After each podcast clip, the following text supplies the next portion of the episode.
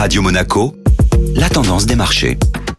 Radio Monaco, la tendance des marchés avec Société Générale Private Banking. Bonjour Clémentine Rousseau. Bonjour Benjamin. Que s'est-il passé en ce début de semaine sur les marchés? La séance de lundi a été faible en échange, les bourses américaines étant fermées pour la fête du travail. Le rapport sur l'emploi aux États-Unis, publié vendredi dernier, est décevant. Seulement 235 000 postes ont été créés au mois d'août, très en dessous des attentes de 750 000, ce qui pourrait finalement retarder la réduction des achats d'actifs de la Fed. Ceci n'a pas empêché le CAC 40 de se hisser de nouveau sur le seuil des 6700 points, avec une progression de plus 0,8% sur le premier jour de la semaine. Hier, l'indice parisien s'est stabilisé. Les investisseurs sont dans l'attente à un jour de la réunion de la BCE. Les investisseurs ont été attentifs aux publications des indicateurs macroéconomiques en zone euro. En effet, la croissance du PIB de la zone euro a été révisée à la hausse à plus 2,2% au deuxième trimestre, notamment grâce à la consommation des ménages en progression de plus 3,7%. Clémentine Rousseau, merci.